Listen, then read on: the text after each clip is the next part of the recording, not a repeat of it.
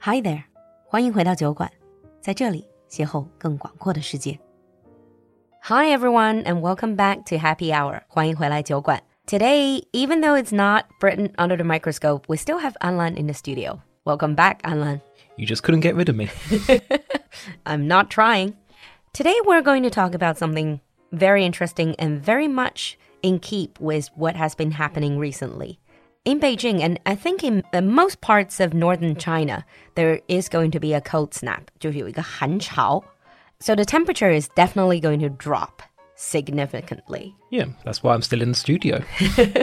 And are you ready for a harsh winter? Uh, to be honest, with Beijing, I'm kind of used to it a little bit. You know, you've got the wind, but at least it's heating inside, so it's, it's not too bad. Yeah, it's really warm in the studio. Yeah, exactly. Would you say that winter is a season that you like or It's a season I like in Beijing. I like the fact that, yeah, it's really cold in Beijing, but generally there's a lot of blue skies, it's very light. In London, on the other hand, I'm not a big fan of winter. It's quite cold, it's very grey, it's wet? It's wet. It's a bit miserable. It's very short days as well. Um, You know, with winter, I actually don't mind because we have heating. Mm-hmm. And with winter, a lot of these adjectives that I love warm, cozy, Snug. toasty mm, Oh yeah, all of these words basically means comfortable and warm. yeah exactly. That's one of the f- great things about winter is the fact that you can just curl up on the sofa, you can watch stuff on TV, have a hot drink, have a hot meal. It's that's to me that is what winter is. Yeah, I know it sounds horrible, but I love the feeling when it, there's really heavy snow or even blizzard outside, but I'm inside, Oh, all yeah. snug and toasty. Yeah, exactly. I f- used to feel the same in London if it was raining really hard, just being inside. So, you might be wondering if we're going to just talk about weather in this episode, but actually, we're going to talk about food and Yes. drink. Yes. Every winter, I put on weight. I think same to most people. I think that's pretty much the same as everyone in the world, really. And sometimes I have to work out more just to sort of prepare for that winter weight. Yeah. So, let's talk about wintry food and wintry drink. Okay, sounds good. So, Alan, when I ask you about wintry food, what comes to mind? Not salad. so miserable to eat cold yeah, salad. you don't really in want to winter. eat salads. You don't want to. Don't really you want to eat fruit that much. Mm. You kind of want something that's a bit hearty. You want something that's a bit meaty, warm. warm as well. Mm. That's the type of food that I crave in winter. Like stew. like stews. I would say my comfort food for winter is things like steak and ale pie. Ah, you do have a lot of pies. I think that's also because Hmm. you have very long and wet winter. Well, yeah, that's it. And pies are just such a nice thing to eat Mm. out in winter. There's carb, there's fat, Yeah, there's really- protein, everything very savory. Really good. Steak and ale pie. 就是牛肉啤酒派. Yeah, but there's loads of other different types of pies as well. Yeah. You do have a lot of pies. And actually, in the West, you also have things like casserole. Oh yeah, casserole 就有点像我们的那种砂锅乱炖, but the difference is you will put the casserole dish in the oven. yeah, that's right. And also things like gratin as well. So kind of cheese and cream melted on potatoes. Oh, so not just potatoes, I think different vegetables. 就奶油、橘菜, Yeah. very, very typical so Western wintry comfort food. You mentioned your comfort food. I talked to James about his comfort food. For him, it's cheese, cheese, and more cheese. Oh yeah, listen, cheese is always good. Yeah, But when you go around the world, any part of the world that has harsh winters, they have their own version of wintry food. oh yeah. So, for example, goulash. Goulash is Hungarian, isn't it? 是匈牙利的一个国菜，相当于。 Yeah, that's in goulash is from Hungary, but it's in many Central European countries. It's just basically a stew, really. It's beef, a little bit of pork, uh, potatoes, and paprika is quite popular. Maybe carrots? Yeah, lots of vegetables, pretty much anything you can find, you can throw into goulash.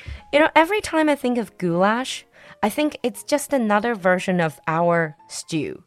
I cook a really good beef stew. Yes, I know, I've tried it a few times. Every time I invite people over to my place, especially it's winter, I always cook a large pot of this beef stew. Yeah. Put lots of vegetables in, but lots of good beef, and then you just let it stew for hours. Yeah. I think one thing I love about stew is the aroma that slowly comes out when you are cooking it for hours. Oh, yeah. Well, it's like, for example, tagine Hmm. from Morocco. That's a very wintry food because it's just slow cooked beef or Lamb. lamb that's cooked for a very, very long time with, um, I think it's cumin, uh, cinnamon, Lots of spices. lots of spices. I think a lot of our audience might not have heard of tagine. Tagine, 中文好像叫塔吉或者叫塔金. It's called that because of the pot they use to cook this dish in. Yeah. 叫塔吉锅. It's a really s- weird shape. It's like a tent or like a pyramid. Yeah, it's, it's like a hat, really. And it's like a hat. Great. And then because of the shape, it keeps the meat really tender Yeah. and moist. I have a tagine pot. Oh, yes. I cooked it. I love, absolutely love tagine. I have to admit, saying about James and how much he loves cheese, you know, we did talk about fondue and raclette. Ah, when we were talking about Switzerland, Yeah. 就是瑞士的芝士火锅叫做 fondue, and melted cheese on everything else that's called raclette. I don't know, cheese is so versatile for me. Winter, it can be a wintry food. It can also be a summer wine party food. Oh, yeah.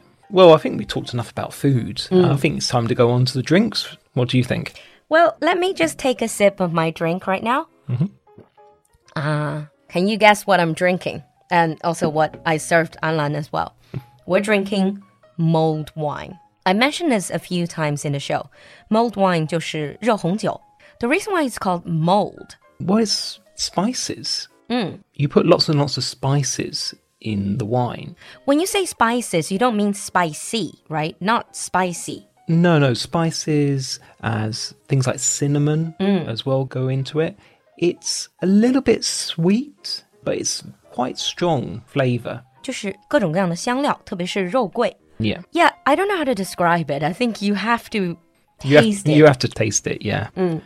But it's a really popular drink in Europe, especially in Germany. They call it glue wine, Glühwein. Mm. and it's somehow related to Christmas.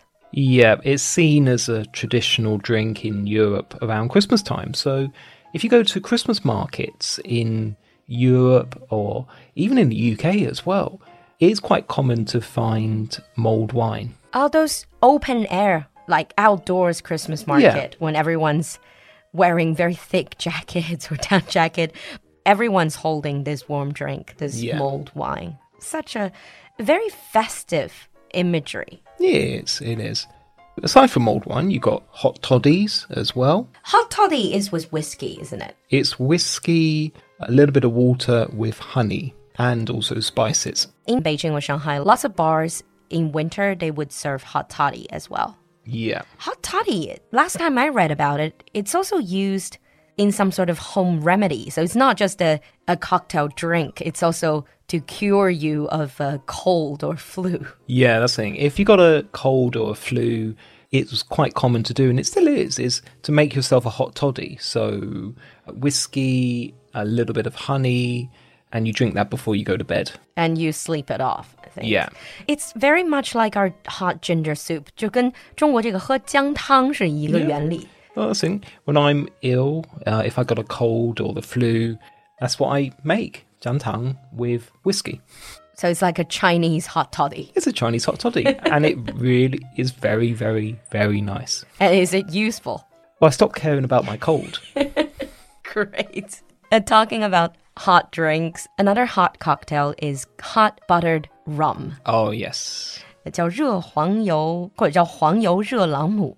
Every time I, I think about this, I think somehow I think of butter beer in Harry Potter, but it's not the same thing. This is a mixed drink containing rum, butter, hot water, or cider. And again, various spices like Yeah. cinnamon, nutmeg, cloves. Oh, yeah. It's also a holiday drink. Oh, yeah, it is. I've not really tried it myself. I don't think it's really drank that much in the UK. Generally, if we want a wintry drink, we might go for Irish coffee. Irish coffee is just a way to drink alcohol but pretend that you're drinking coffee, isn't it? Well, it is coffee, but with Irish whiskey, sugar, and topped with cream. Yeah, again, like I said, it's like trying to appear to be drinking coffee but secretly you're hiding Irish whiskey in it. Pretty much, yeah. I don't know. How would you drink Irish coffee? Because you have the coffee, you have to drink. When do you drink it? In the morning? Well, I wouldn't drink it in the morning. I think if you start drinking Irish coffee in the morning, you might have a little bit of a problem. We would drink it after meals. And of course, some people would drink a hot chocolate or hot cocoa Yeah. before they go to bed. Yep, absolutely. Miss Marple would do it. There you go. And to finish off, let us share with you an expression called have a nightcap. Oh, yes. So, have a nightcap. It just means to have one small drink before you go to bed. Nightcap is the cap that you wear to go to sleep in, 就睡帽. Well, it used to be. I don't think many people wear nightcaps anymore.